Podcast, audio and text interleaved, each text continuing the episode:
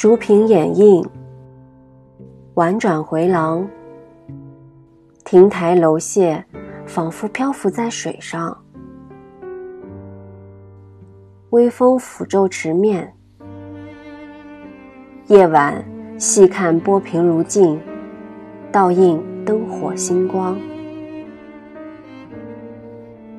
走进梁壤酒店，好像走进一个江南水乡的梦。醉在其中，分不清哪一幕是幻，哪一幕是真。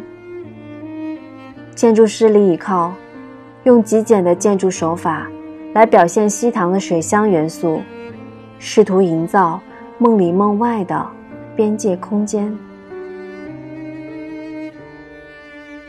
我是李以靠，建筑师。呃，现在在我的新作品《梁壤酒店里》。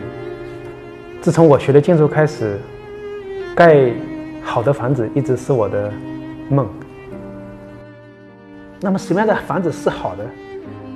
那么这个东西也是我下一步还要去慢慢尝试。但是我目前是倾向于我的建筑是背景，然后它就安安静静的在在那里，你不说，别人也不会注意，但是你就觉得在那里我就舒服了。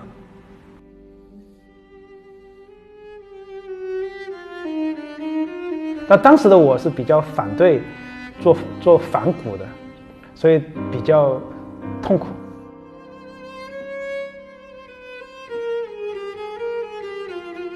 我在法国就在参观卢浮宫的时候，就看到了那些年纪很大的人在那里临摹那些名那那些名画，然后有个声音就跟我讲，他说：“你看，就这些年人都到了这么大的年龄了，他都很谦虚的、很谦卑的去。”临摹一幅名画，就你一个小伙子，为什么就不能够谦卑一点，去临摹一个千年古镇呢？那当时我就一下子就就释然了。像西坛这样的江南古镇，街道很小，人多的时候显得非常嘈杂和拥挤。我们设计两览的一个初衷，就是想让游客。在经历了古镇这种喧嚣之后，找到一个能让自己安静下来的空间。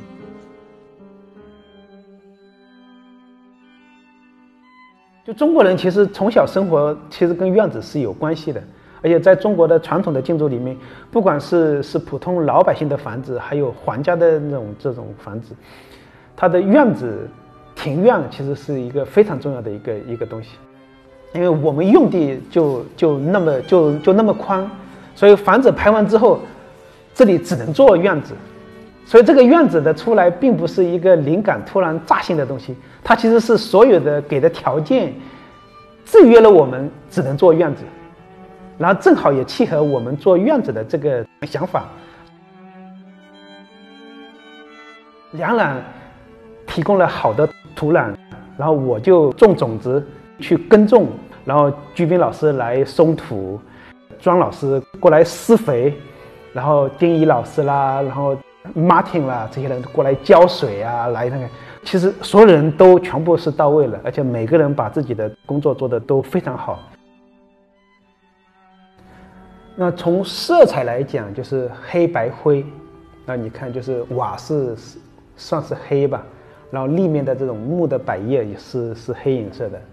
然后墙是白的，然后就是就是下面的一楼这些这些盒子是灰的。我们这个庭院里是整个水作为一个庭院的主题，还有一些马头墙、坡屋顶，其实其实都是地域性。我想要创造的是一个边界空间，就像大海与陆地之间的沙滩，它很模糊、柔软。能够把人从一个环境过渡到另一个，它不那么强烈，是一个暧昧的柔性地带，慢慢的带你走进能够避世的精神世界。梁壤酒店的梦，是找到设计灵感、接下项目的那一刻出现的。将图纸变为现实的过程，就是李倚靠的捕梦之旅。